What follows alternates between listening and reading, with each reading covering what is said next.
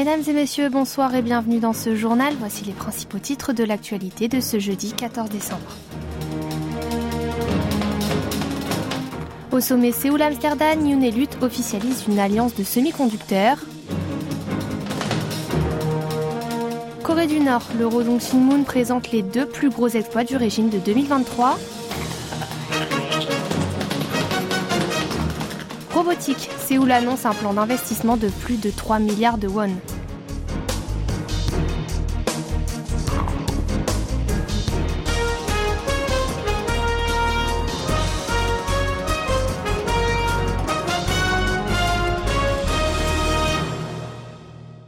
Le président sud-coréen Yoon Suk-yeol et le premier ministre néerlandais Mark Rutte ont convenu mercredi de renforcer la coopération dans la sécurité économique, notamment en matière de semi-conducteurs.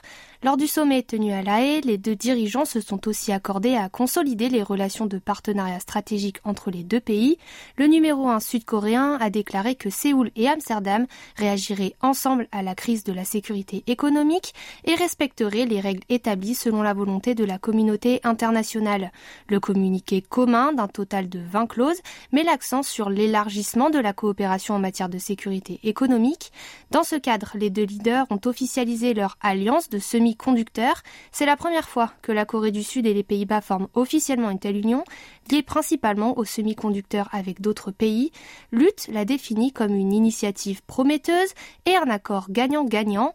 Yoon, quant à lui, a participé ensuite à un forum d'affaires qui a rassemblé des entrepreneurs des deux pays. Il a également rencontré des vétérans néerlandais de la guerre de Corée et leur a offert des uniformes de héros.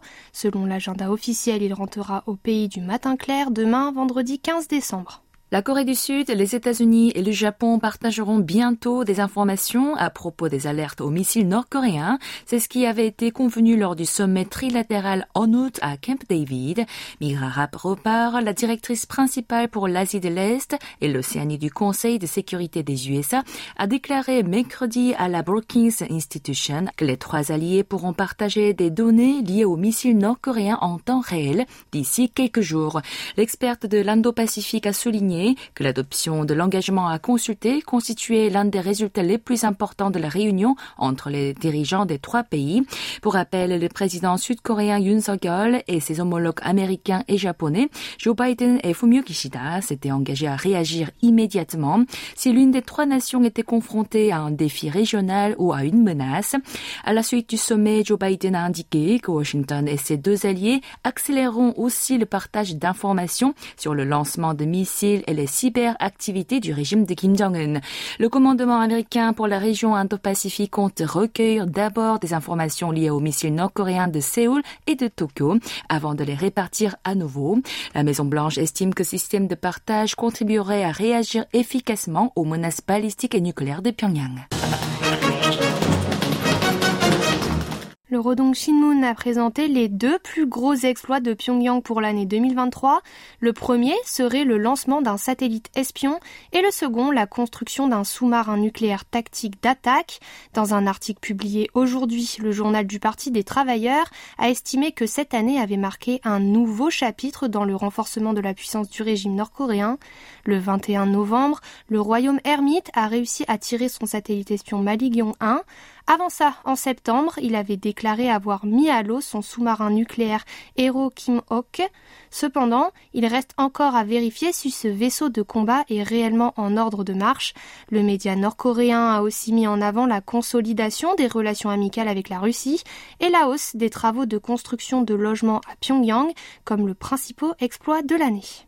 La réunification des deux Corées semble de moins en moins importante aux yeux des Sud-Coréens. C'est ce que nous apprend le sondage réalisé par le Conseil consultatif pour l'unification pacifique, réalisé le mois dernier auprès de 1000 hommes et femmes de plus de 18 ans. Selon le résultat, 64% des citoyens du Sud pensent que la réunification est nécessaire. C'est un chiffre en baisse de 6,4 points par rapport à l'an dernier.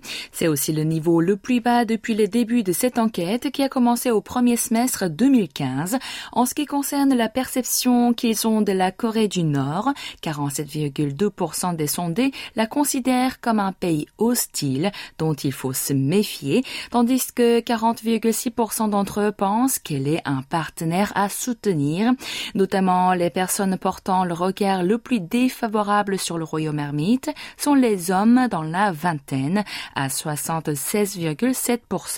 Il s'agissant de la politique à adopter l'année prochaine à l'égard de Pyongyang, la volonté de normaliser des relations intercoréennes est arrivée en tête avec 38,9%. Viennent ensuite la dénucléarisation de la péninsule coréenne, la résolution des problèmes humanitaires et des droits de l'homme au nord et la promotion de la nécessité de réunification.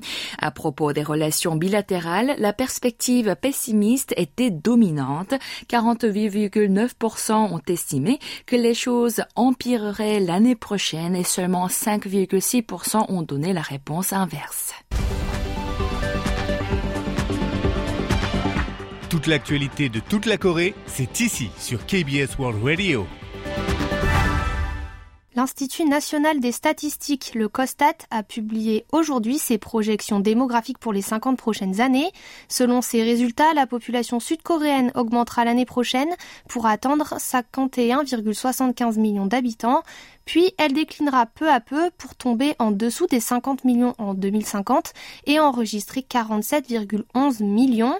En 2072, la Corée du Sud retrouvera son niveau démographique de 1977, à savoir 36,22 millions d'habitants. Quant à sa population active, elle chutera de 36,74 millions en 2022 à 16,58 millions en 2072. La principale raison de ce déclin réside dans la baisse continuelle des naissances.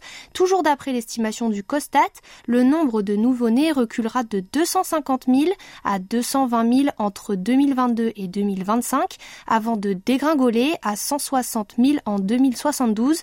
Le taux de fécondité serait de 0,68 enfants par femme l'année prochaine et 1,08 en 2050. En revanche, le nombre de personnes âgées de plus de 65 ans poursuivra sa progression. Ces dernières étaient 8,98 millions en 2022 et franchiront le seuil des 10 millions en 2025 pour s'élever à 17,27 millions en 2072. En conséquence, l'espérance de vie qui s'est établie à 83,5 ans cette année devrait également augmenter. Elle s'accroîtra à 88,6 ans en 2050 et dépassera 90 ans en 2072 le nombre d'immigrés étrangers dans le pays sera également en augmentation. L'Institut sud-coréen a prévu une hausse de 55 000 individus chaque année à partir de 2030. Cela diffère de sa prévision de 30 à 40 000 qu'il avait faite il y a deux ans. Le ministère de l'Industrie, du Commerce et de l'Énergie a annoncé aujourd'hui une vision et des stratégies claires visant à faire de la robotique un nouveau moteur de croissance du pays du matin clair. Le gouvernement prévoit d'abord d'investir avec le secteur privé plus de 3 000 milliards de won ou 2,12 milliards d'euros dans huit technologies clés. Il formera aussi plus de 15 000 experts en robotique en coopération avec l'industrie de la mobilité. Ce n'est pas tout. Séoul développera des entreprises spécialisées dans les robots intelligents avec un chiffre d'affaires de plus de 100 milliards de won, l'équivalent de 70,74 millions d'euros. Et d'ici 2030, plus d'un million de robots seront distribués à tous les secteurs, y compris l'industrie manufacturière, la logistique et les services du bien-être. L'exécutif cherche également à modifier la loi relative aux robots intelligents pour suivre l'évolution industrielle. Le ministre de l'Industrie, du Commerce et de l'Énergie, Pang Mong-gyu, a déclaré que toutes les capacités politiques du pays seraient mobilisées pour que le secteur de la robotique sud-coréen puisse obtenir des technologies internationales. La Corée du Sud et le Fonds monétaire international, le FMI, tiendront aujourd'hui une conférence internationale sur la monnaie électronique à l'hôtel Four Seasons à Gwangamun à Séoul. L'événement aura lieu sur deux jours. Lors de la cérémonie d'ouverture, le vice-premier ministre sud-coréen à l'économie a déclaré que la monnaie numérique était une arme à double tranchant, caractérisé à la fois par l'innovation et par l'instabilité. Chu Yongo a souligné que les autorités devraient donc créer un système permettant de développer ces nouvelles monnaies et les nouvelles industries, sans pour autant nuire au système économique et financier actuel. Kim So-young, vice-président de la Commission des services financiers, a fait savoir de son côté qu'il présenterait les tendances des réglementations internationales sur la monnaie virtuelle et les politiques sud-coréennes concernées.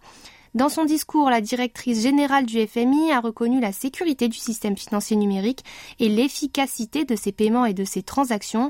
Elle a toutefois indiqué que si ce dernier n'était pas régulé correctement, la politique monétaire et les mesures de gestion du flux du fonds pourraient être extrêmement affaiblies.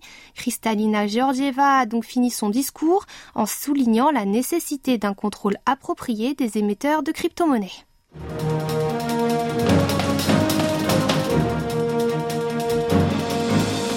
C'est la fin de ce journal qui vous a été présenté par Kim et Tiffen Genestier. Merci de votre fidélité et bon jeudi sur KBS World Radio.